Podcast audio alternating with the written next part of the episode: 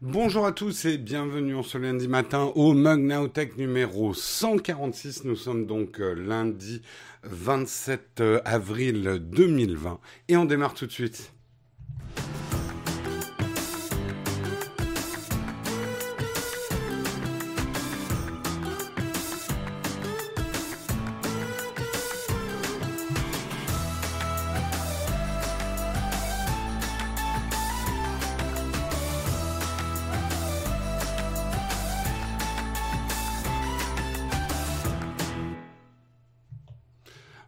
Bonjour à tous, j'espère que vous allez bien. Je dois juste faire un petit check technique parce que j'ai eu des problèmes ce matin. Ça marche, c'est bon. Je peux afficher mon iPad. J'espère que vous allez bien ce matin, que vous avez passé un bon week-end. Je vous propose qu'on attaque tout de suite avec les news du jour. C'est donc le Kawa.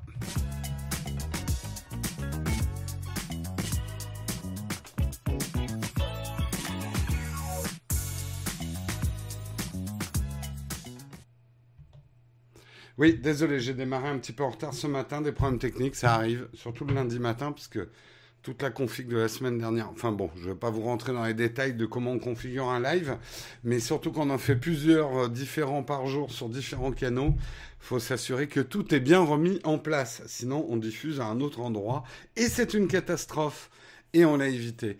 Euh, ce qu'on va peut-être pas éviter, c'est la catastrophe française. Non, on va commencer en parlant effectivement de Stop Covid, l'application française. Euh,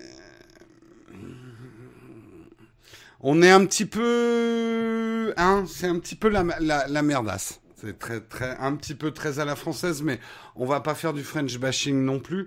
Où on en est? Il y a deux choses qui se passent. D'abord, il va y avoir effectivement un débat à l'Assemblée, un vote à l'Assemblée, euh, mardi 28 avril, donc dès demain. Euh, ce qui n'est pas forcément au goût de tout le monde vu que l'application n'est pas obligatoire. Enfin bon, on va pas rentrer là-dedans parce que il y a d'autres choses plus intéressantes dont il faut parler.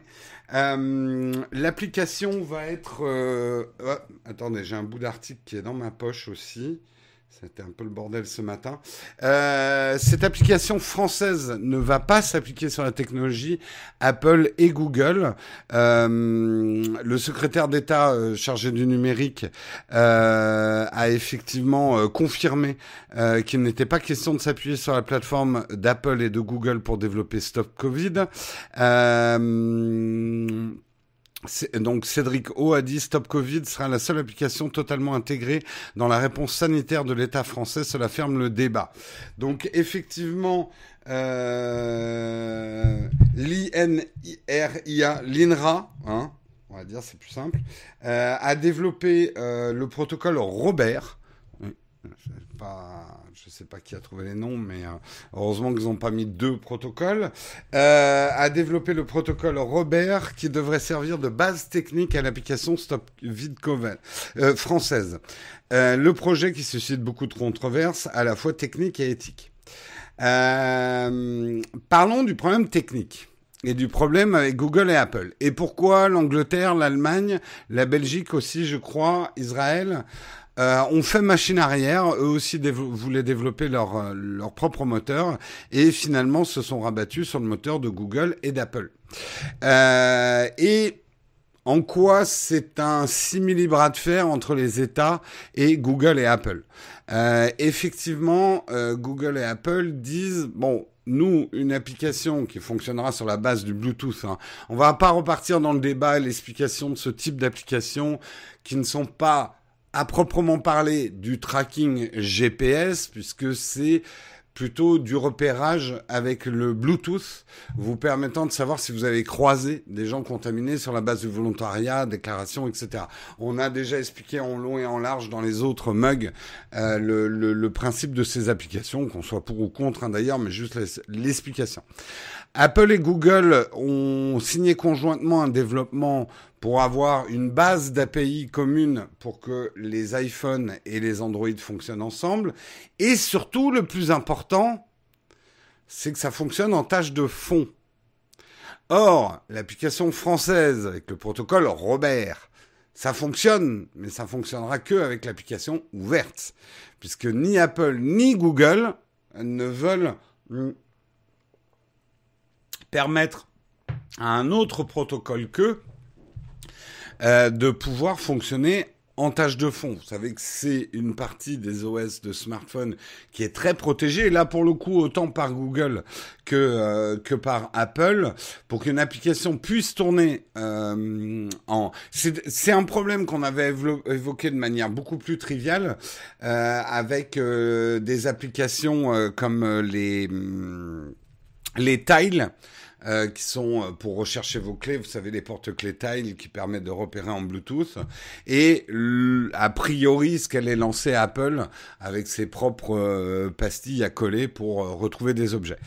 Donc ça risque effectivement d'être un, un problème. Alors, est-ce qu'on nous refait le coup du Minitel? Tout n'est... Je n'ai pas bien entendu ce que vous avez dit. Mais pourquoi tu m'écoutes aussi? Hein, Siri? Chut tais-toi. pas très content Apple, hein. il m'écoute là. Déjà que le Magic Keyboard, euh, on va dire que je suis mitigé, je vais avoir des problèmes moi. Euh, donc, euh, des applications de suivi d'activité fonctionnent bien en tâche de fond. Oui, mais pour un repérage Bluetooth Bon après, je n'ai pas tous les détails, mais en tout cas, Apple et euh, Google euh, disent que des applications, des API autres que la leur ne pourront pas fonctionner en tâche de fond. Alors, c'est de mauvaise foi, hein, peut-être de leur part. C'est là où il faut pas tout voir de manière manichéenne en disant les Français, ils font encore leur minitel avec un protocole. On a des raisons aussi. On n'a pas envie de perdre notre souveraineté et de donner les clés de la santé française euh, à Apple et Google aussi facilement. On voit hein, d'ailleurs en Allemagne, le revirement a été brutal. On sent que Google et Apple ont gagné le bras de fer par rapport au gouvernement allemand. Il euh, y a des raisons pour lesquelles, alors, euh, certains targueront que pour des questions de sécurité, il vaut peut-être mieux quand même aller chez Apple et Google. Enfin, c'est un débat complexe parce que c'est aussi, voilà, euh, perdre notre souveraineté numérique sur un domaine aussi important que la santé. Euh, on n'a pas forcément envie de le faire, donc c'est pas c'est pas forcément facile. Hein.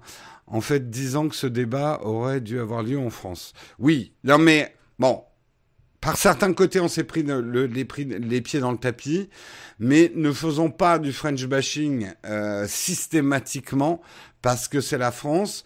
Je pense que le débat doit avoir lieu et que quelque part, quand même, Apple et Google, euh, voilà, en disant, bah non, vous faites ce que vous voulez, mais nous, nous, il n'y a que notre API qui tournera en tâche de fond c'est pas non plus le signe d'une hyper grande ouverture. Et on, arrive dans quelque chose qui est vraiment un phénomène de nos sociétés aujourd'hui. Le pouvoir de ces multinationales sur les États est absolument incroyable. Et on le voit avec Amazon, on le voit avec Apple, on le voit avec Google aujourd'hui, on le voit avec euh, quand, quand, on s'aperçoit que l'éducation de nos enfants dépend aujourd'hui d'applications de visioconférence euh, qui sont régis quand même par des groupes étrangers, c'est des choses, je ne dis pas que ça soit forcément mal ou bien, mais en tout cas c'est l'état des choses. Ces grands groupes euh, technologiques internationaux, faut pas dire systématiquement américains, parce qu'il y en a qui sont chinois aussi, euh, ces grands groupes euh, technologiques internationaux ont beaucoup, beaucoup de pouvoir sur euh, la vie des citoyens euh, des États. Et les États, on s'aperçoit qu'ils en ont quand même. Hein, ils font, euh, ils font voter des amendes, euh, ils condamnent, etc. On a vu avec Amazon, etc. Mais c'est quand même un rapport de force qui est. quand tu dis en tâche de fond, c'est simplement, a priori, d'après ce que j'ai compris, l'application Stop Covid française avec Robert ne fonctionnera que si vous avez l'appli ouverte. Donc après, j'ai pas les détails techniques. Est-ce que ça continuera quand même à faire du repérage des Bluetooth que vous avez croisés Je je suis pas sûr. Et en ça, elle marchera pas très bien du coup. Déjà qu'elle est sur une base déclarative et volontaire, si en plus il faut la garder ouverte quand on se balade pour capter les signaux Bluetooth de gens qui seraient euh, contaminés et euh, qui l'auraient déclaré euh, sur leur sur leur smartphone également et qui garderaient leur appli ouverte, autant dire que ça va pas marcher. Ça va pas marcher. C'est pas un repérage, un Bluetooth, euh, Fares. L'idée, c'est pas de traquer les gens. L'idée, c'est de voir si vous avez croisé des gens et de vous donner non pas une carte des malades où ils sont, mais de vous dire vous avez été en contact probablement de quelqu'un qui s'est déclaré malade, allez vous faire contrôler. En gros, c'est ça le principe. Euh, L'État français a le temps de faire machine arrière. Il n'a pas l'air de vouloir. Hein. Parce que là, euh, après la déclaration euh, du secrétaire d'État au numérique, qui est quand même une posture forte, dire non, hors de question qu'on passe chez Apple et Google, c'est un sacré rétropédalage. Hein.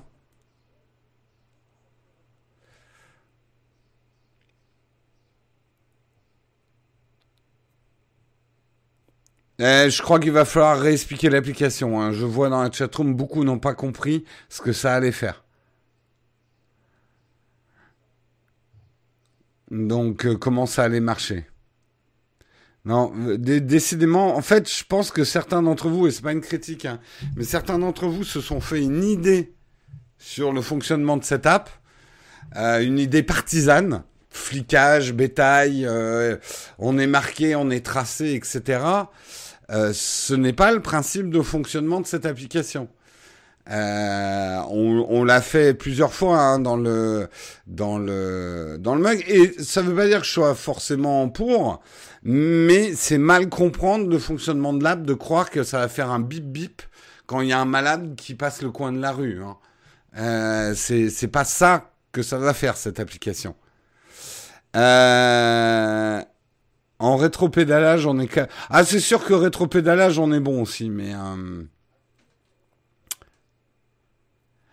il y en a qui t'écoutent pas aussi. Bah oui, Fred, on va noter leur nom.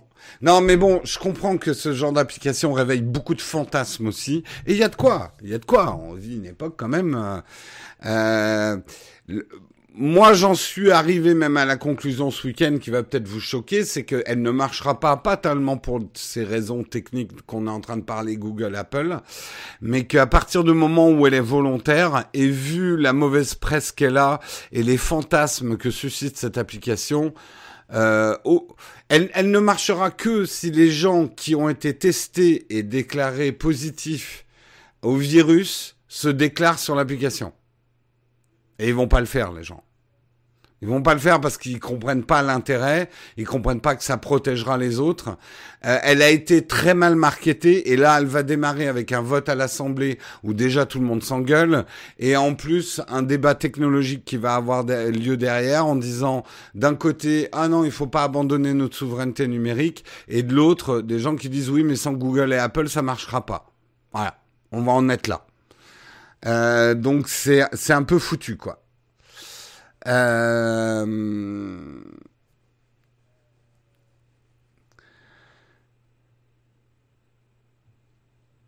voilà, en gros, je crois qu'on on, est... Enfin, personnellement, je suis très pessimiste. Je pense que ça va être un énorme flop, on va s'étriper dessus. Euh, je le vois déjà dans la chatroom, hein, vos réactions, et encore une fois, hein, je vous condamne pas, mais les couteaux sont tirés, il euh, y a beaucoup d'a priori, il y a beaucoup de fantasmes autour de ça. Il euh, y en a qui sont en perte de confiance totale avec euh, l'État français et encore une fois, non seulement vous avez le droit, mais ça peut être compréhensible. Bon, je pense que ça va être un gros flop. Ça va être un gros flop et ce qui m'inquiète, c'est que du coup, du coup, de manière insidieuse, certains Français vont se rabattre sur des applications tierces qui au meilleur des cas, seront une espèce d'application officielle Apple Google, euh, mais du coup pas du tout française. Euh, soit vers des applications privées ou avec de l'échange de data qu'on n'a pas vraiment envie d'avoir et qui était un des plus gros problèmes puisque des applications comme ça, il y en a déjà, mais elles avaient été lancées par des boîtes privées dont on savait pas trop ce qu'elles faisaient des données quoi. Mm. Donc c'est triste, c'est un rendez-vous manqué hein, de la France avec la technologie. Euh, on risque de se retrouver effectivement euh, tout seul avec notre bite et notre couteau. Euh, tous les pays européens faisant volte-face et se rangeant du côté d'Apple Google. Est-ce qu'on a raison de dire bah nous on veut pas, on veut notre souveraineté numérique? Philosophiquement oui, techniquement, on aurait 3-4 mois de plus pour développer, je dis pas, mais là on est un peu dans la merde. Enfin bref, compliqué. Compliqué, improvisé, ça donne pas une, un rendez-vous manqué. Effectivement, c'est ce qui risque de... C'est ce qui risque de... Et on verra, hein. Rendez-vous dans 2-3 semaines, hein. Moi, je suis prêt à parier que ça va flopper. Euh, Stop Covid avec son Robert, là et que on utilisera tous une appli, euh, peut-être l'appli anglaise ou l'appli allemande, euh, Apple Google, parce qu'elle fonctionnera. Et, euh, et voilà, c'est probablement ce qui va se passer. Mais encore une fois, là, je, je pense que j'avais raison. J'avais dit tout ça ne fonctionnera pas sans une grande campagne de marketing pour faire comprendre que cette application, c'est protéger les autres, c'est un acte civique renforcer toutes les garanties que la CNIL signe ça, que on soit bien informé sur la protection de la vie privée. Eh ben non, on en est aujourd'hui à un débat, un vote à l'Assemblée et une application qui n'est comprise par personne. Et euh, les gens passent de euh, c'est du flicage à se jeter finalement euh, dans les bras d'Apple et Google sans aucun discernement. Donc vraiment, vraiment dommage. Oui, une appli européenne aurait été la bonne solution, mais alors là, on en est loin. Hein. On en est loin, on en est loin. Bref, c'est un peu triste en fait cette histoire. Allez, on continue et on va parler euh, un petit peu d'autre chose. On va parler de l'iPhone SE. Euh, de l'iPhone SE, oui, je l'ai, je l'ai. Je n'ai pas encore vraiment unboxé. Euh, j'ai pas encore, on n'a vraiment pas encore commencé à travailler dessus, donc commencez pas à me dire quand est-ce qu'elle sort la vidéo. Pour l'instant, je n'ai même pas encore écrit mon test. Je ne l'ai pas prise en main. Voilà. Donc ça viendra quand ça viendra. mais tout ça pour dire. Bah oui, mais moi aussi je suis désolé. Qu'est-ce qu'elle a, Siri, ce matin? Elle est bien nerveuse. Elle est bien, bien nerveuse. Elle m'a écrit quoi? Je n'ai pas encore écrite monter Jules. J'ai pas envie de monter Jules. N'est pas présent, donc ça viendra quand ça viendra. J'ai aucune intention de monter Jules. Ça va pas, Siri. Euh... euh... iFixit l'a démonté et il y a des bonnes et des mauvaises nouvelles. Les bonnes nouvelles, c'est qu'il y a beaucoup de pièces, sans s'en douter un petit peu, qui sont communes avec l'iPhone 8. Et pourquoi c'est une bonne nouvelle? Ça veut dire que l'indice de réparabilité de l'iPhone SE va être excellent, parce qu'il y a beaucoup de pièces, il y aura des pièces d'occasion, et que ça soit les caméras, euh, le, le tiroir pour la SIM, le moteur euh, haptique, et surtout l'écran, sont les mêmes que l'iPhone 8. Alors, oh, même écran que l'iPhone 8, en 10 ans en arrière, etc. Oui, mais écran qui consomme peu et écran qui est le moins cher à réparer qui ait jamais existé chez Apple. Je crois que euh, le changement complet de, je voudrais pas dire de bêtises, mais je crois que le changement complet de l'écran chez Apple, c'est aux alentours de 145 euros ou un truc comme ça. Euh donc euh, ça, c'est pour les bonnes nouvelles. La mauvaise, c'est qu'a priori, la batterie ne serait pas interchangeable avec celle de l'iPhone 8. Ils auraient mis un, un connecteur qui est propre à l'iPhone SE et quand on branche une batterie de l'iPhone 8 sur l'iPhone SE, il est reconnu comme une batterie non Apple, ce qui peut poser des problèmes de, compatibilité. Donc on peut pas remplacer une batterie aussi facilement que ça. Néanmoins, d'après les prix qui sont affichés euh, chez Apple, le changement de batterie sur l'iPhone SE serait pas trop trop cher. Donc ça voudrait dire, je veux pas donner de mauvais conseils, mais l'iPhone SE est déjà quand même pas cher pour de l'iPhone, on est bien d'accord. Euh, et qu'en plus, on n'est peut-être pas obligé, obligé euh, de prendre un Apple Care dessus. Bien évidemment, en protégeant bien avec une coque et tout ça, on peut faire attention. Puis si ça casse, vous payez pas quasiment le prix d'un iPhone 9, quoi. Euh, 140, 145 euros euh, pour changer l'écran. Chez Apple, donc ça veut dire chez des réparateurs tierces, il y aura peut-être de, de meilleures occasions. C'est quand même plutôt un bon signe. Euh... Apparemment, la batterie n'est pas tip-top au niveau autonomie. je pense que l'écran n'étant pas tip top, ça devrait aller avec la batterie. Maintenant, je pense pas que ça soit une, une batterie spectaculaire. Après, il y a toujours, c'est le test que je ferai. Est-ce qu'elle dure une journée en ayant fait quelques photos et euh, une ou deux vidéos? Euh, Jusqu'à quelle heure elle tient? Moi, c'est le test que je fais. À partir du moment où un smartphone a encore de la batterie vers 10 heures du soir, j'estime qu'il est utilisable c'est les smartphones qui commençaient à perdre de la batterie. C'est arrivé avec certains iPhones, hein, je me souviens. Je crois que c'était l'iPhone 6, si mes souvenirs sont bons, où euh, la batterie commençait à flancher vers 6-7 heures du soir. C'était très chiant à utiliser, quoi, du coup. Mm.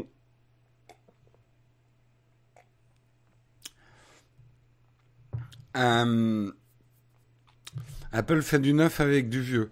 Oui, mais with a twist. Parce qu'ils auraient pu mettre aussi un processeur de merde dedans, c'est pas ce qu'ils ont fait. Je suis pas certain qu'Apple fasse énormément de bénéfices. Ils en font, bien évidemment. Mais énormément de bénéfices sur ce SE. Je vous explique pourquoi.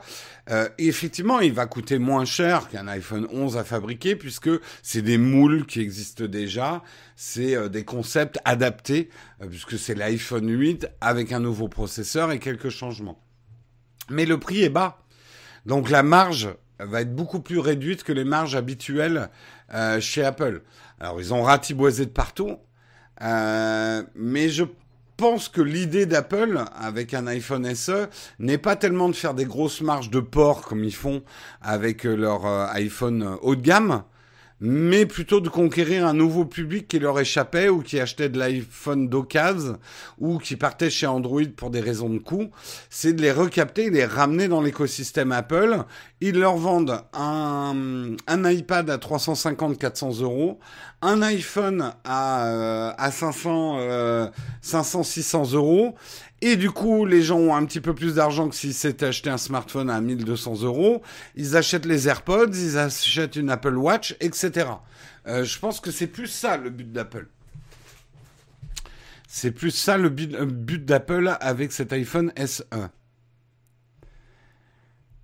Et puis attendez mon test, parce que je, suis en train de vous faire des tests et des conclusions en direct.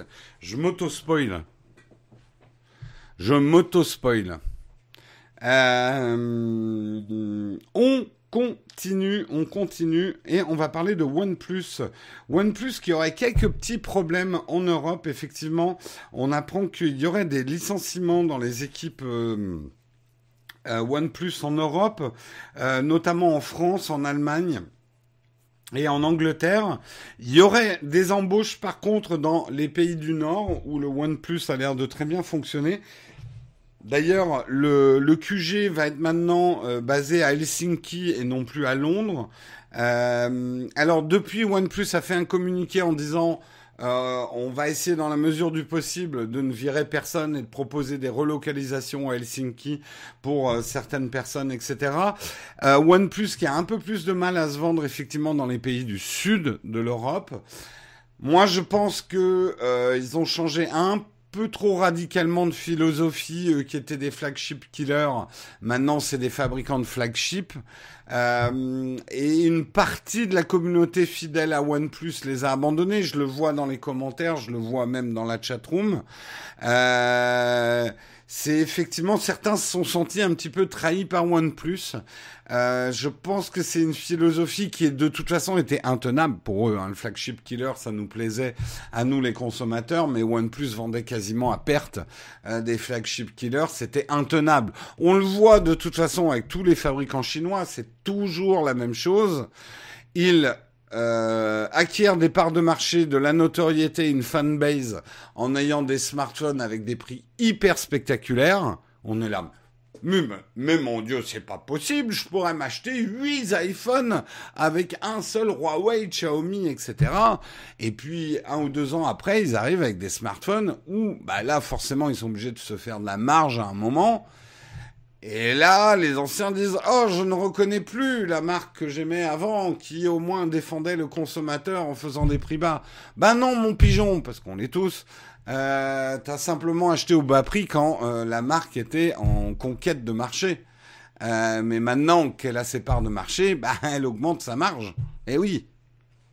Donc, si vous voulez toujours avoir les prix, les prix les moins chers, il faut toujours guetter quelle est la marque qui est en recherche de conquête de, de part de marché. C'est tout.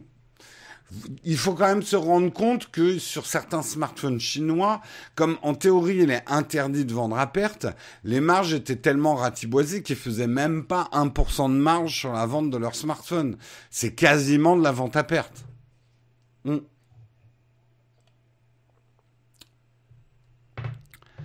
Euh...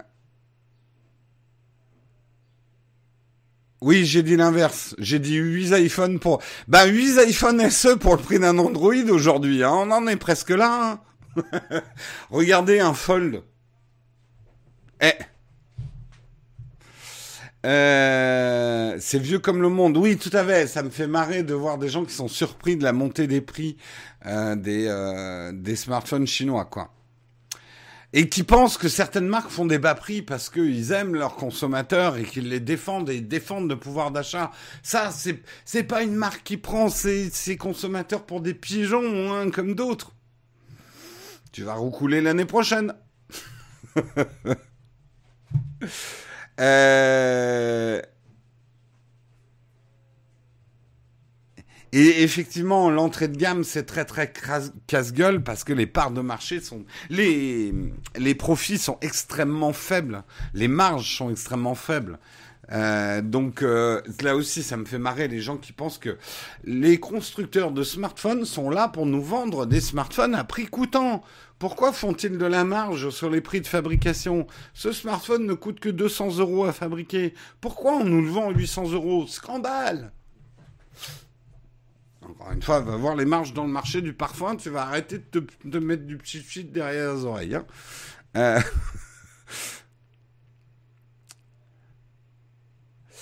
en tout cas, le tutoriel, pour terminer là-dessus, comprenez une chose, le prix n'a absolument rien à voir avec un prix de fabrication d'un produit, quel qu'il soit.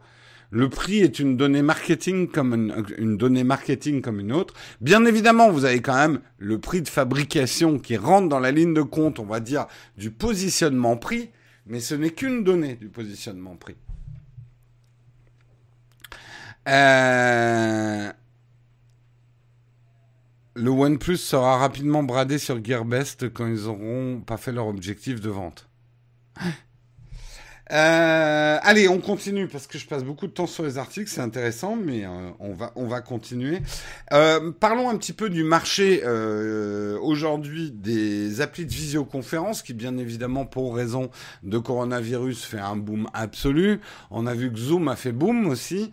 Alors Zoom revient d'ailleurs avec une fonctionnalité qui va probablement le relancer un petit peu Zoom.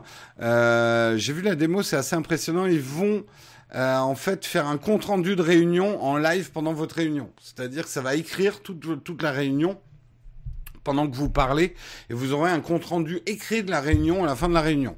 Fonctionnalité euh, qui peut être hyper intéressante pour l'instant qu'en anglais, mais euh, ça peut être hyper intéressant pour un usage professionnel de la visioconférence, pour avoir un compte rendu écrit, indexé et archivé et archivable de chacune des réunions. Ça, ça peut être quand même super intéressant pour savoir ce qui a été dit pendant telle ou telle réunion. Bref, sais pas de Zoom dont je veux parler ce matin, on va parler de WhatsApp. WhatsApp qui jusqu'ici au niveau de la visioconférence était limité à 4 personnes. Maintenant, ça va être 8 personnes. Donc, pas un positionnement pro de WhatsApp en visio, mais ça va permettre de rentrer en concurrence contre des house parties et autres qui sont des applis de visio pour les amis et la famille. Mais le gros concurrent, en interne, puisque WhatsApp c'est Facebook, mais Facebook va lancer Messenger Rooms, qui va être exactement un peu sur le même principe, un chat vidéo connecté à Instagram et WhatsApp, donc tout va être un petit peu connecté avec Messenger au final, euh, qui va permettre effectivement de lancer très simplement des visioconférences avec ses amis que vous auriez sur ces différentes plateformes. Euh, bien évidemment, ils ont prévu la protection de la vie privée à la Facebook, mais protection de la vie privée parce qu'ils ont bien vu le bad buzz de Zoom, etc. Leur positionnement est pas du tout sur le pro, hein, là pour le coup, ils ne se mettent pas en concurrent de Zoom ou de Microsoft Teams, mais c'est vraiment du house party like euh, dans un environnement que vous connaissez bien, qui vous est familier. Enfin, vous, je sais pas, mais en tout cas ceux qui utilisent Facebook, euh, Instagram et, euh, WhatsApp retrouveront leurs petits. On a bien vu effectivement que c'est une grosse, grosse compétition. Je comprends pas qu'Apple ne fasse pas plus de communication sur FaceTime, qui aujourd'hui permet aussi hein, la communication de groupe. Je sais plus, je crois que c'est limité à 8. Euh, qui a l'avantage, si je me trompe pas, d'être chiffré bout en bout, FaceTime maintenant. Euh, alors, le gros problème de FaceTime, c'est qu'effectivement, il n'est compatible qu'avec des gens qui ont euh, des, des, produits Apple, iPad, iPhone ou Mac. Vous ne pouvez pas communiquer avec un Android ou un PC. Donc c'est un, petit truc bien fermé. Mais en tout cas, le marché est certainement un marché d'avenir. Le marché de la visio tant au niveau professionnel qu'au niveau privé. Je pense que cette crise changera beaucoup nos comportements vis-à-vis de la visio. On s'est aperçu que mine de rien, et ça me fait mourir de rire de voir des vieux cons qui étaient là, oh, c'est jeune. Ils ne savent plus parler entre eux, toujours connectés à leur ordinateur. Ils se voient même plus comme on faisait autrefois pour boire des canons. Ils font des trucs en, dans visioconférence à montrer leurs fesses. Voilà, je vous fais très bien le vieux con, hein, je suis bien entraîné. Euh, bah, c'est les mêmes aujourd'hui qui sont là. Oh, mais c'est absolument génial la visio. Euh, j'ai pu parler avec mon petit-fils, faire une partie de Monopoly avec le reste de la famille. Ah, oh, c'est absolument génial, c'est génial, c'est génial. Et ouais, comme quoi. Euh... C'est pas pour les entreprises, c'est trop peu 8 personnes. Oui, tout, tout à fait. Quoi, tout le monde n'a pas d'iPhone? Ça a changé avec l'iPhone SE. Vous allez voir. 32 personnes sur FaceTime, d'accord. Euh... Il aura fallu un virus pour modifier la société en profondeur. Je sais pas si c'est drôle. Écoute, après, voilà. Euh... Dans tout mal, il y a un bien, j'ai envie de dire. On verra, on va voir. Rendez-vous dans un an, euh, en avril prochain, comment le monde aura changé ou pas changé.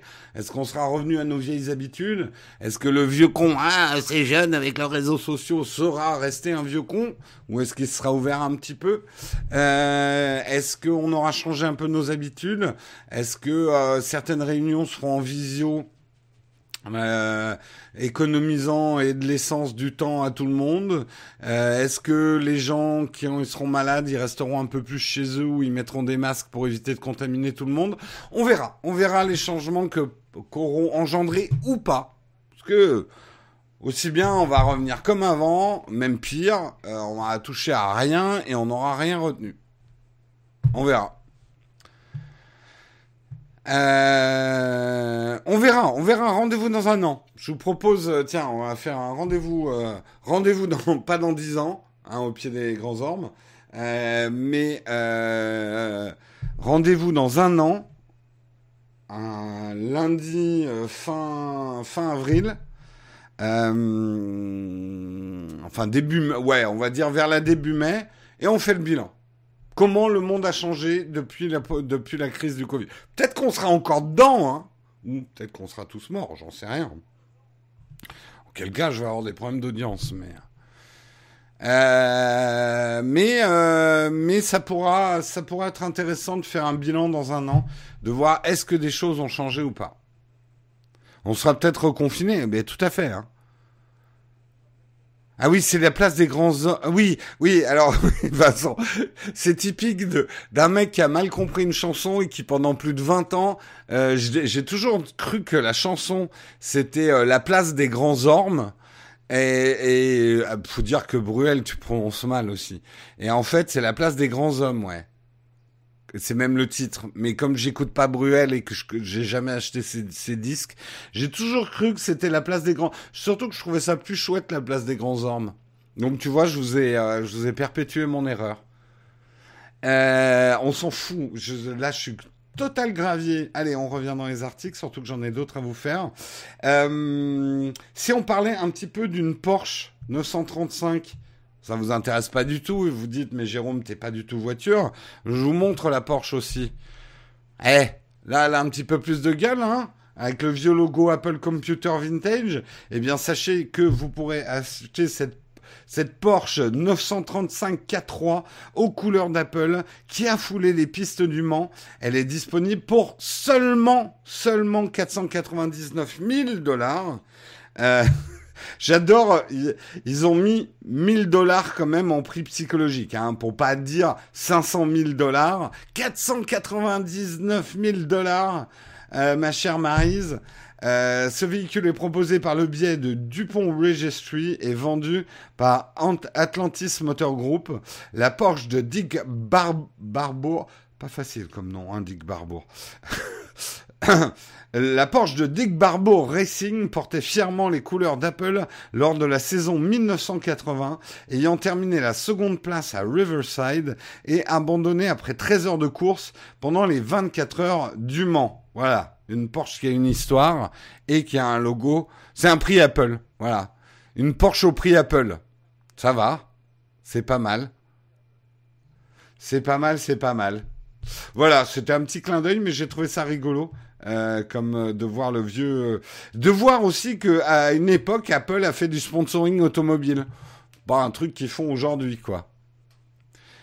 C'est d'ailleurs les pubs des, enfin les objets promotionnels des, des années 80 d'Apple. Je vous avais montré des baskets aussi qui maintenant valent de l'or. Apple s'était un peu lâché sur le merchandising. Hein. Euh, je sais pas s'il y a un slip à la pomme croquée qui existe quelque part, mais peut-être, peut-être. Les années 80, c'était plutôt des caleçons. D'ailleurs. C'est pour ça qu'on aura une, génération de Thierry Lafronde. Pardon, excusez-moi, c'est juste voilà, les conséquences de la mode des caleçons dans les années 80. une génération Thierry Lafronde. je, je suis pas sûr que tout le monde ait compris ma blague dans la chatroom, mais c'est tant mieux. C'est tant mieux, c'est tant mieux. Euh, c'est le slip du chevalier blanc. Tout à fait, tout à fait. Et on termine euh, les articles du jour en parlant de Valorant. Valorant, le nouveau jeu de Riot Games qui cartonne et qu'il est intéressant d'étudier un petit peu au niveau marketing puisque Riot Games jure qu'il n'a payé aucun streamer pour la promotion de Valorant alors que euh, le jeu cartonne. En tout cas, on en entend énormément parler. Euh, on en entend énormément parler puisque effectivement euh, c'est aujourd'hui le 20 alors le 25 avril 2020 près de 300 000 spectateurs suivent les parties de Valorant sur Twitch contre 77 000 sur Fortnite. Ils ont pris donc un moment T euh, sur Twitch. C'est un bon indicateur de la popularité d'un jeu à un moment T. Et pourtant et pourtant Valorant n'est accessible qu'en bêta fermée pour l'instant. Ben, comment ça se fait qu'autant de gens regardent un jeu qu'on peut même pas acheter parce qu'il est en bêta fermée ou auquel on peut même pas jouer parce qu'il est en bêta fermée euh, Eh bien, c'est parce qu'ils ont mis en place une stratégie marketing extrêmement bien huilée. Euh, et je vais vous dire en quoi je, pense que leur, euh, enfin, elle est très intéressante à plein plein de niveaux. Il y a plein de marques qui devraient s'en inspirer. En fait, le principe est tout simple, euh, c'est que euh, pour faire en sorte que tout le monde parle de Valorant, ils distribuent eux-mêmes des clés de cette bêta fermée aux gens qui regardent d'autres gens jouer à Valorant. Donc là où c'est particulièrement malin, c'est que ça encourage de manière en direct des influenceurs, streamers, Twitch à diffuser du Valorant, puisque ça va leur garantir une grosse audience, puisque l'audience va venir en espérant gagner des clés bêta Valorant en regardant les streamers. Ça a deux vertus. Ça crée le buzz, ça crée une attente, mais surtout, ça aide les streamers professionnels à faire la, la chose peut-être plus importante que l'argent pour un streamer euh, Twitch, c'est de grossir sa communauté. Et ça, c'est une pensée et ça montre que les gens de chez Riot Games qui s'occupent, euh, on va dire, de la promotion influenceurs ont très bien compris une chose et moi, c'est une chose que je dis aux marques. Je dis aux marques, il y a d'autres choses que l'argent pour nous intéresser de travailler avec vous. Euh, en fait, un influenceur et spécifiquement les gens qui font du stream ou les gens qui font des vidéos sur YouTube, on a un métier dans lequel produire du contenu est une exigence euh, qui nous demande beaucoup de temps. Et par exemple, la plupart des youtubeurs sont à flux tendu, c'est-à-dire à peine une vidéo est sortie, on est déjà dans la production de la deuxième, il faut assurer du contenu, certains c'est 2, 3, 4, 5, 6 vidéos par semaine, euh, donc c'est une production de vidéos euh, intense avec des équipes souvent réduites par rapport au même nombre de gens qui produiraient autant d'audiovisuels pour la télévision, par exemple. Euh, donc on est à flux tendu et pour qu'une marque intéresse un influenceur, au lieu de lui dire combien je te paye ou euh, oh là là fais-moi le truc gratuitement, fais pas ta pute, euh, une marque ferait mieux d'approcher les influenceurs en leur disant comment on peut vous aider, comment on peut vous aider à faire votre métier. Et là, un influenceur, d'abord, il va se sentir valorisé. Un des gros problèmes des influenceurs, c'est de grossir leur communauté.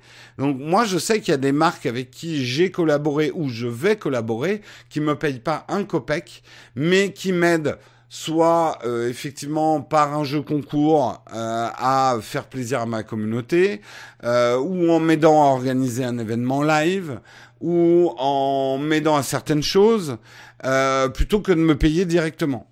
Donc, juste pour dire, c'est quelque chose de très important pour nous, les influenceurs, c'est de nous développer sur notre cœur de métier. Et pour un streamer de jeux vidéo, grossir sa communauté avec un système comme ça, de clés pour une bêta fermée euh, qui crée énormément d'appétence, était la très bonne idée. Et aujourd'hui, effectivement, des grands noms du jeu vidéo euh, sur Twitch sont à fond sur Valorant parce qu'ils font des audiences de dingue, quoi. Mm.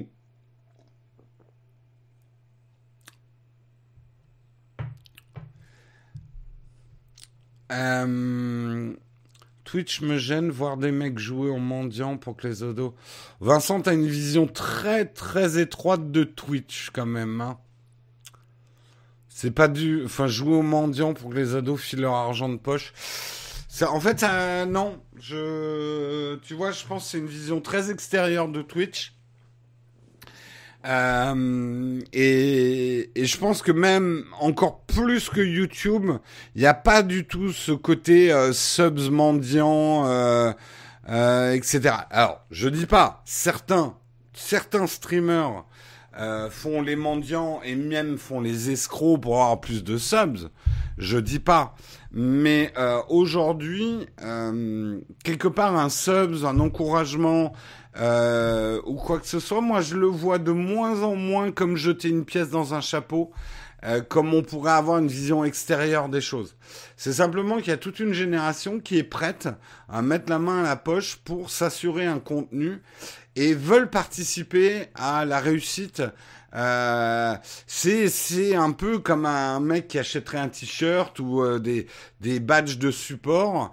Euh, il y a un côté très supporter en fait. Mais bon, euh, c'est ma vision. Hein.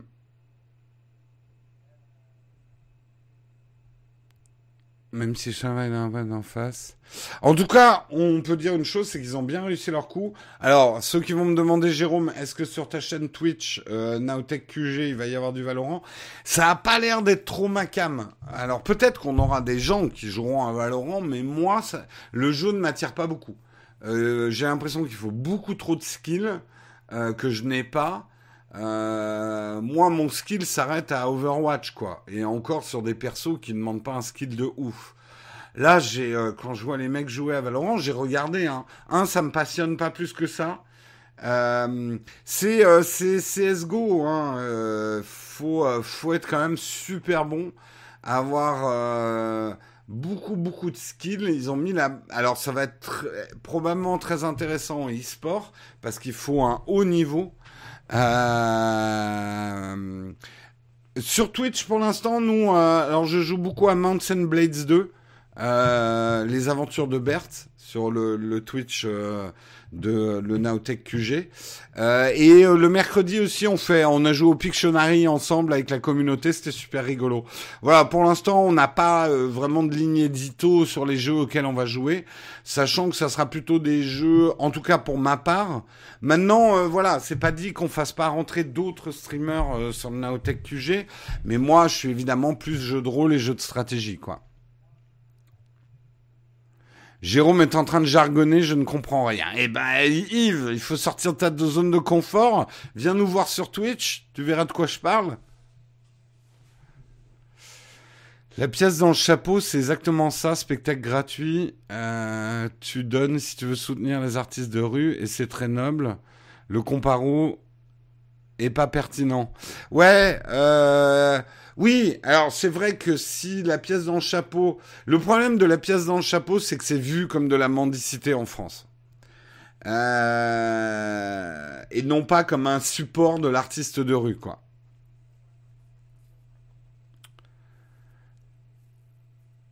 C'est CSGO avec des paillettes. T'as bien résumé Valorant, je trouve. Briou, c'est un peu ça. C'est un CSGO en plus simple et je pense en plus politiquement correct, parce que c'est vrai que quand même CSGO c'est terroriste machin, pour une diffusion en e-sport au niveau international. Hein. Valorant est vraiment un jeu taillé pour l'e-sport. Le seul problème, c'est que la barre de difficulté peut être un peu haute pour que ça devienne un jeu populaire. Et le problème du e-sport, c'est qu'il faut à la fois un jeu auquel tout le monde joue, euh, qui en même temps soit jouable à un niveau compétitif. C'est une équation compliquée. On le voit avec Overwatch, qui, pour que tout le monde... Enfin voilà, qui est aussi entre sa professionnalisation, sa simplification, pour que tout le monde y joue. Euh, c'est vraiment pas évident hein, de, de, trouver le, le bon équilibre. Certains ils sont arrivés par hasard, enfin par hasard, des Starcraft 2 ou des choses comme ça, euh, mais c'est pas évident. Il y a quand même des streamers qui bloquent le chat au non-sub. Oui, Balek, mais euh, tu sais, c'est comme tout. Hein, euh, quelque part, c'est pas le média qui a créé la vertu. Euh, sur n'importe quel média, elle est bien cette phrase, ferait un bon t-shirt. Ce n'est pas le média qui crée. Putain, c'est une bonne phrase bien définitive à sortir dans un dîner, ça. Ce n'est pas le média qui, qui, crée la vertu, avec un, ton un peu péremptoire. Euh, quel que soit le média, t'as des raclures et puis t'as des gens bien. Voilà. C'est pas le média qui te transforme. Euh, il y a aussi des lives réservés aux contributeurs euh, sur Nowtech. Oui, aussi, il y a un live par semaine, Florian, réservé aux contributeurs. Oui, oui, oui, c'est une récompense qu'on fait aux contributeurs. Mais ça n'a jamais été présenté comme un contenu exclusif pour les gens qui payent c'est plutôt un rendez-vous pour ceux qui font l'effort effectivement de nous aider sur Tipeee et qui sont des contributeurs. Euh, on a un petit rendez-vous d'une heure. Mais vraiment, j'en ai jamais fait la promotion en disant, hé, payez absolument, sinon vous allez rater quelque chose d'exceptionnel sur le jeu du VIP. Bon, les jeux du VIP sont exceptionnels, mais on n'en a pas trop fait la promotion. euh... Allez, putain, il est 8h50 et j'ai toujours pas fait ma tartine. Je, j'ai traîné, j'ai traîné. Allez, on va passer tout de suite à la tartine. Euh, on va parler des 5 ans de l'Apple Watch. T'es contente, Siri? On va parler de toi. Désolé, je ne maîtrise pas tout à fait l'art de la conversation. Allez, c'est pas gagné. À tout de suite.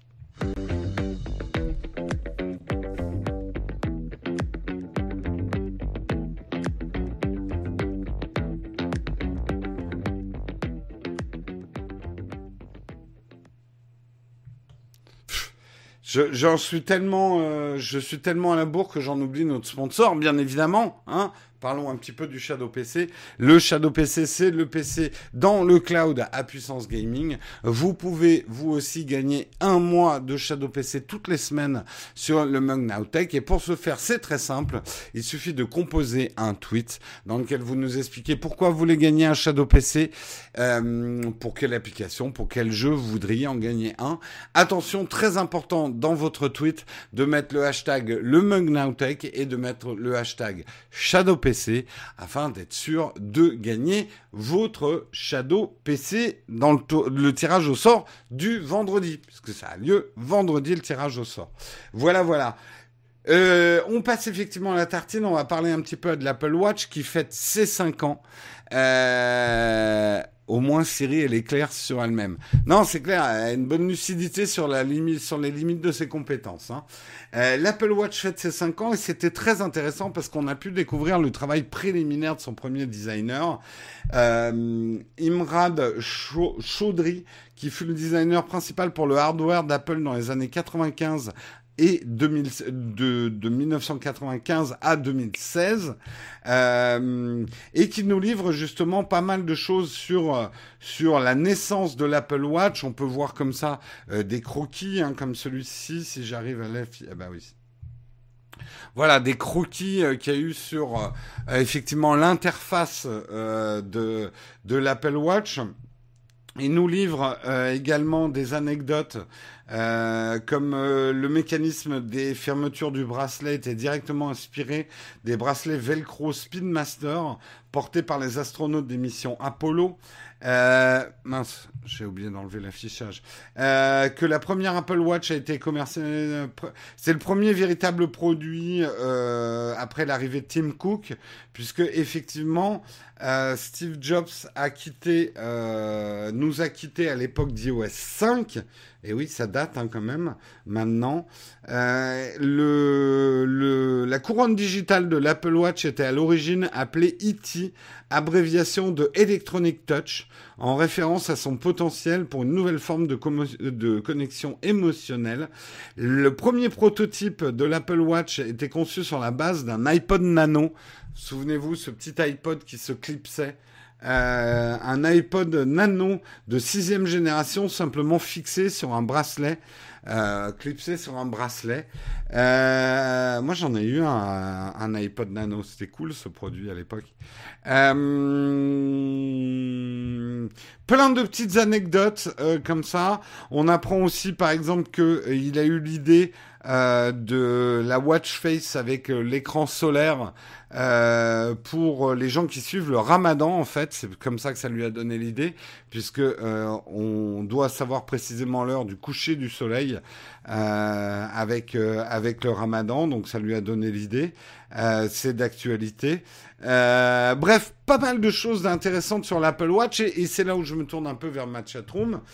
Vous, l'Apple Watch, vous en êtes où? Vous en avez acheté une? Vous pensez toujours que ça sert à rien? Vous avez acheté une, une smartwatch mais pas chez Apple, vous en êtes content Vous avez acheté une smartwatch pas chez Apple et vous voulez une Apple Watch Bref, où est-ce que vous en êtes par rapport à ça? Hmm L'iPod qui se clipsait, c'était l'iPod Shuffle. T'as raison. Oui, je confonds. Le Nano et le Shuffle, t'as raison. Série 3, depuis presque 3 ans, Cyril, d'accord. Toujours incertain par rapport à ce type de produit, Coco. J'aimerais bien, mais j'ai pas l'argent. J'hésite pour la série 3. Franchement, la série 3, ça vaut le coup. Hein. Pour, pour une première Apple Watch, euh, c'est génial, sauf pour sa batterie. Moi, franchement, la batterie me posera plus de problèmes quand il y aura des fonctionnalités de nuit.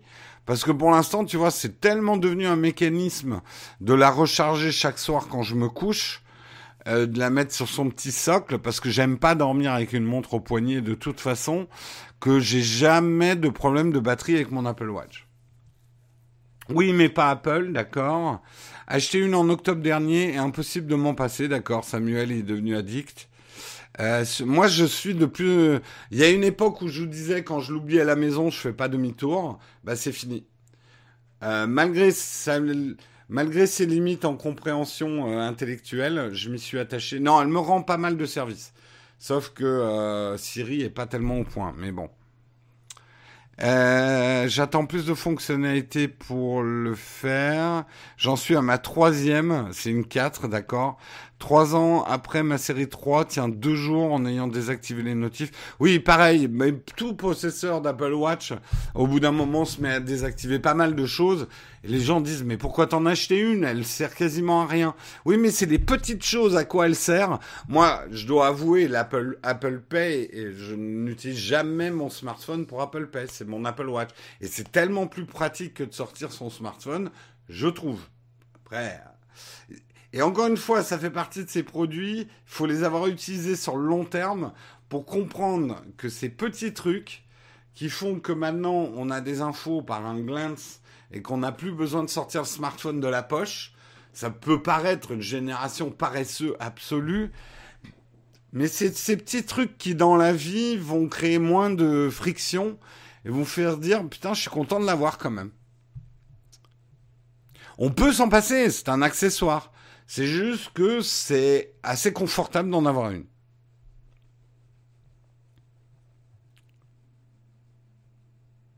Que gardez-vous sur la watch Moi, il y a très. Alors, ma, ma watch face, euh, elle est. Euh, il y a beaucoup de choses dessus. Fais une mise au point. Vas-y, montre que tu es capable de faire une mise au point. Donc, ma watch face, il y a beaucoup de choses dessus. Et c'est quasiment l'essentiel de mon utilisation. Euh, j'utilise effectivement les cercles pour mesurer mon activité. J'ai ma liste de courses ou ma liste de choses à faire qui, euh, qui est avec l'application euh, Tâche. Donc je peux cocher directement. J'ai, alors c'est pas parce que je fais le ramadan, mais j'ai effectivement l'application solaire en haut, en complication, qui me permet de voir à la fois la météo et également les heures de lever et de coucher de soleil, ce qui m'est très utile pour les tournages. Enfin voilà, il y a tout un tas de choses comme ça.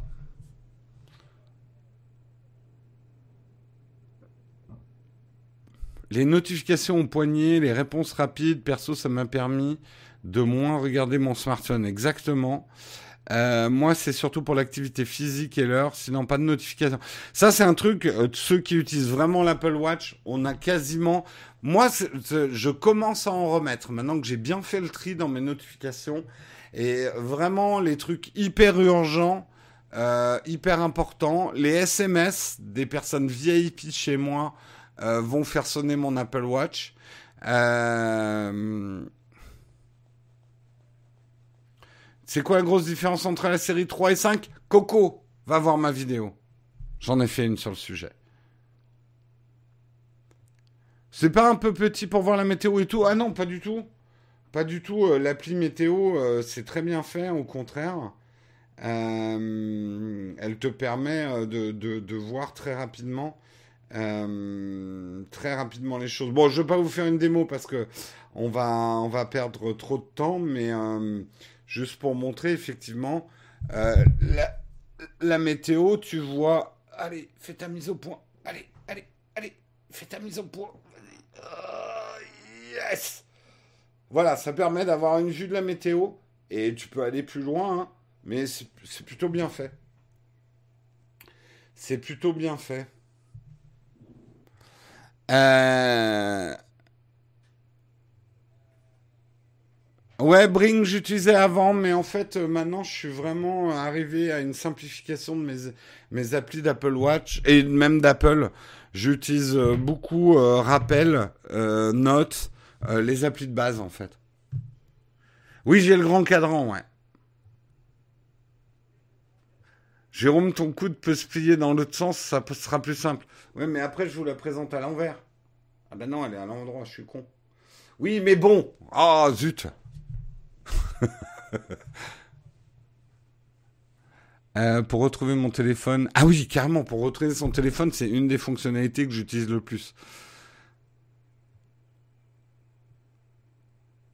Bien sûr, Yves, c'est des trucs dont tu peux te passer. Je l'ai précisé tout à l'heure, c'est un accessoire. J'ai la météo sur mon iPhone. Mais d'avoir une Apple Watch m'évite de sortir mon iPhone à tout bout de champ. C'est un confort. C'est le propre d'un accessoire, c'est qu'il n'est pas indispensable. Il apporte juste un petit peu de confort en plus.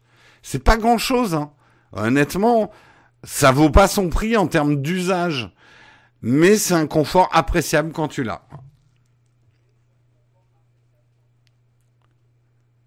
Je regarde le ciel, j'ai la météo en direct. Matt, sois pas bête, s'il te plaît.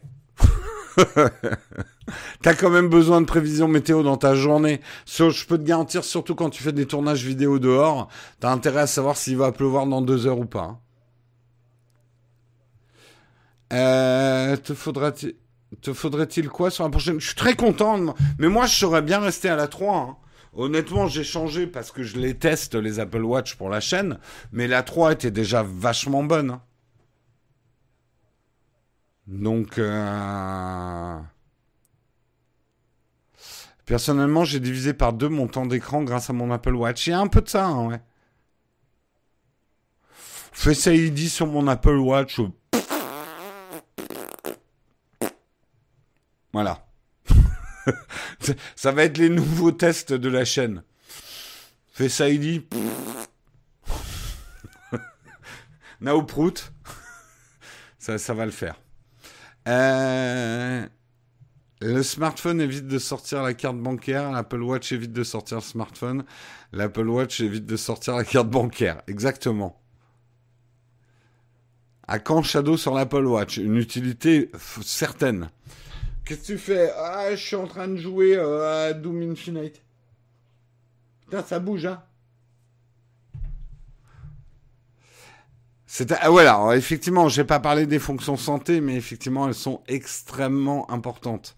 C'est aujourd'hui, on va acheter surtout une Apple Watch pour ça, pour le le côté santé que ça apporte et le côté pratique que ça donne. C'est vrai que le côté santé euh, et la sécurité, mine de rien, on le voit un peu tous les jours, hein, que l'Apple Watch sauve des vies. Et c'est pas c'est pas du pipeau.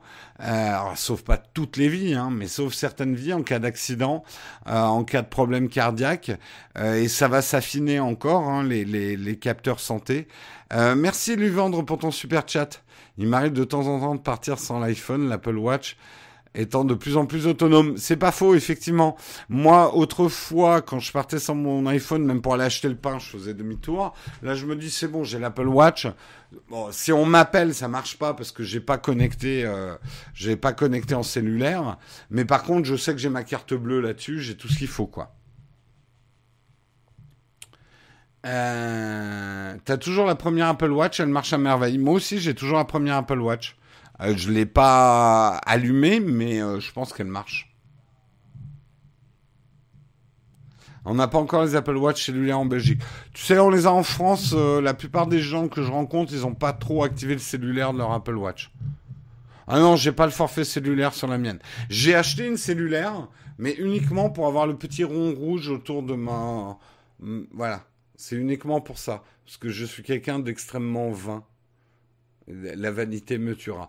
Non, je l'ai pris euh, pour tester, mais euh, la conclusion, c'est que le cellulaire, j'en ai que besoin en vacances. Donc peut-être que je prendrai... Euh, quand il y aura des offres cellulaires intéressantes chez Orange, euh, pour l'Apple Watch, oui. Mais là, je trouve que 5 euros par mois, c'est beaucoup trop too much pour le peu que ça me... ça me rende comme service. Euh, à quand un accessoire pour éviter Dans deux ans, on aura les gens. Putain, depuis que j'ai les lunettes Apple, j'arrête de regarder tout le temps mon Apple Watch. J'ai les notifs directement dans mon œil. Ça va être ça. Hein. Être vain et vaniteux, oui, désolé, j'ai fait une, mauvaise traduction, traduction dans ma tête de vain. Euh, anglicisme quand tu nous tiens. La chatroom me pardonne, mais plus rien maintenant. Je peux pas faire un écart de langage. Je peux plus faire une erreur. C'est fou. Vous êtes pire que ma maman. La chatroom. Hein? Euh, Vous laissez rien passer, hein Piou Oh là là, les, les, les je me fais, mais... Attention, hein, je vais rentrer en rébellion, je vais faire mon adolescence hein, contre la chatroom. Hein. Le premier qui me dit c'est pour mon bien, mais vous allez voir ce que vous allez prendre pour votre bien.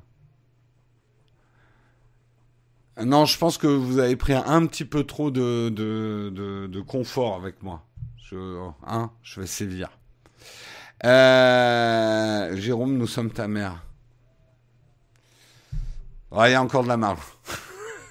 Salut maman. Je pense pas qu'elle regarde jusqu'à la fin mon émission. Je prends des risques là. En plus là, elle doit plus trop regarder parce qu'elle sait qu'en période de confinement, les cheveux, ça va partir dans tous les sens. Donc euh... et ma mère regarde pour savoir si je suis bien coiffé. Euh... Vous savez tout. Allez, il est déjà fort tard. Il est 9h06. Il est temps que nous passions au camp de fac. Vous me posez des questions, je tente d'y répondre. On va faire des petits camps de fac, 5 minutes, parce que après, il faut que je travaille sur autre chose. À tout de suite.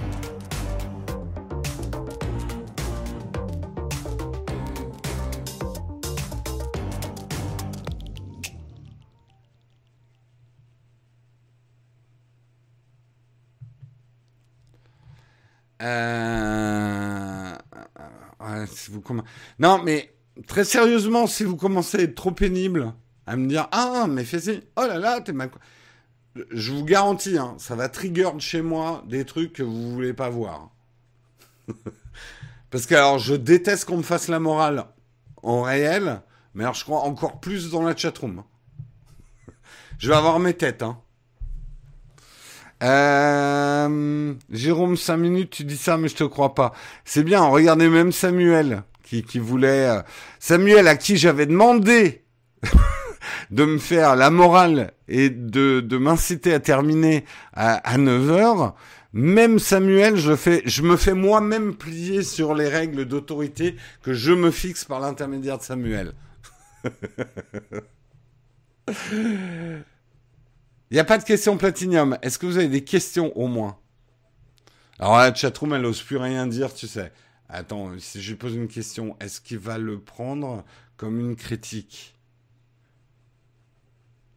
Le prends pas mal, mais oui, alors ça, les phrases qui commencent par le prends pas mal, tu sais que tu vas prendre un truc très mal.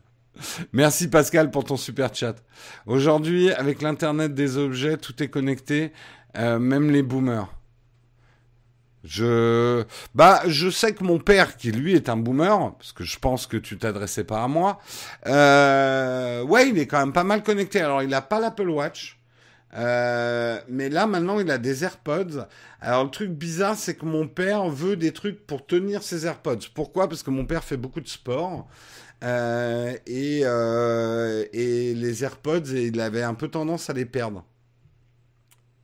Mais on a réglé euh, le, le truc pour qu'il puisse maintenant appeler directement. En fait, il avait une problématique. C'est marrant hein, de voir comment on peut résoudre les problématiques des gens avec la technologie. Mon père avait un problème. Il skie beaucoup. Il est beaucoup en montagne.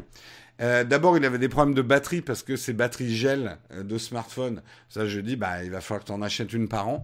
Euh, mais le deuxième problème, c'est que ça le faisait chier d'enlever ses gants pour répondre euh, au smartphone quand ma mère l'appelait qu'il était sur les pistes.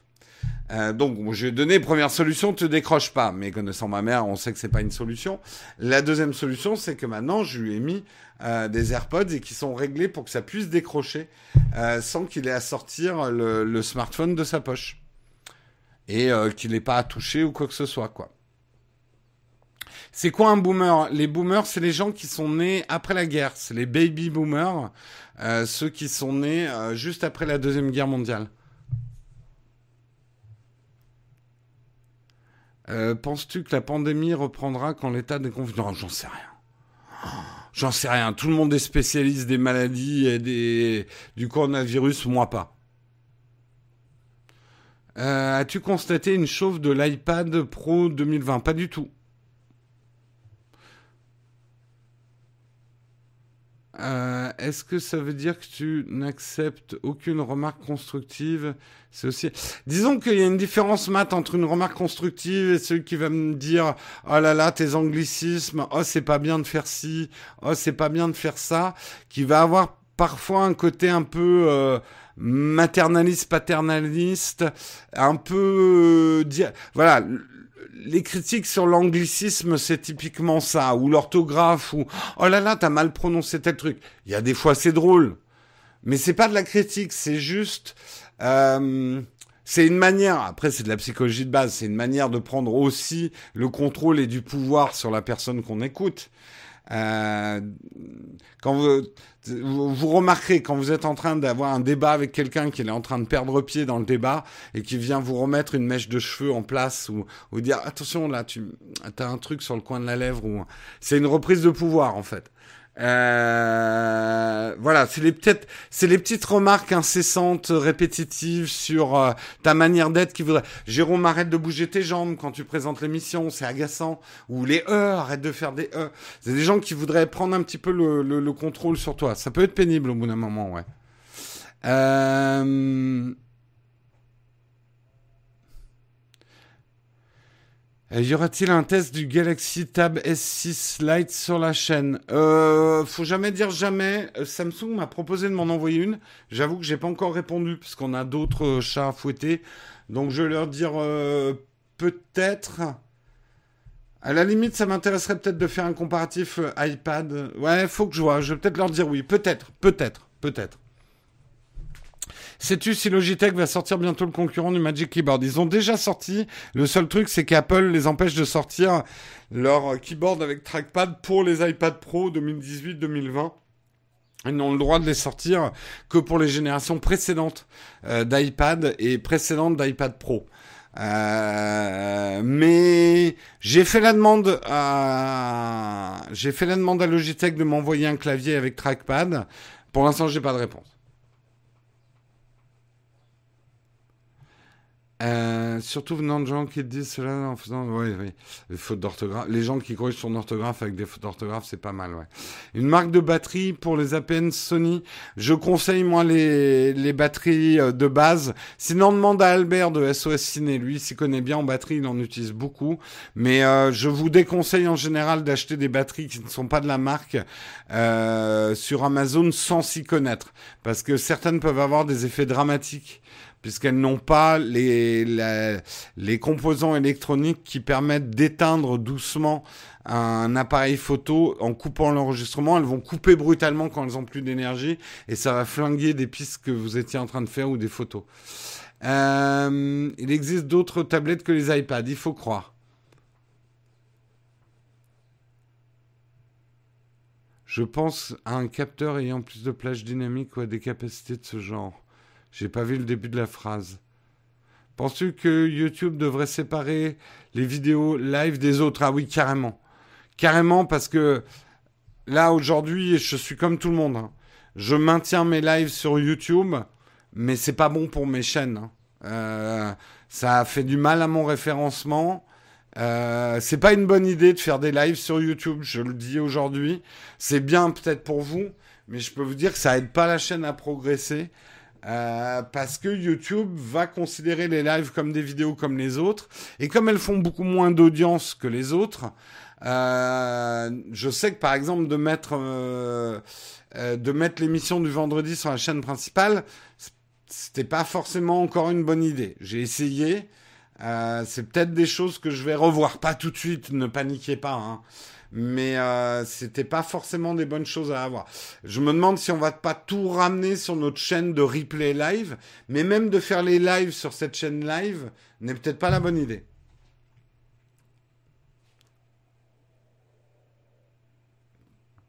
Albert a des problèmes dans ses vidéos en ce moment. Bah, il a refait un live un dimanche. Hein.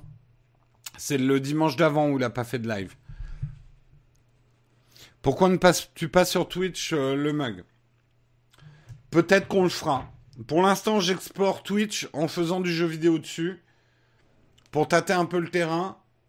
Si on arrive avec d'autres lives, ce sera peut-être pas le mag en premier. J'en dis pas plus.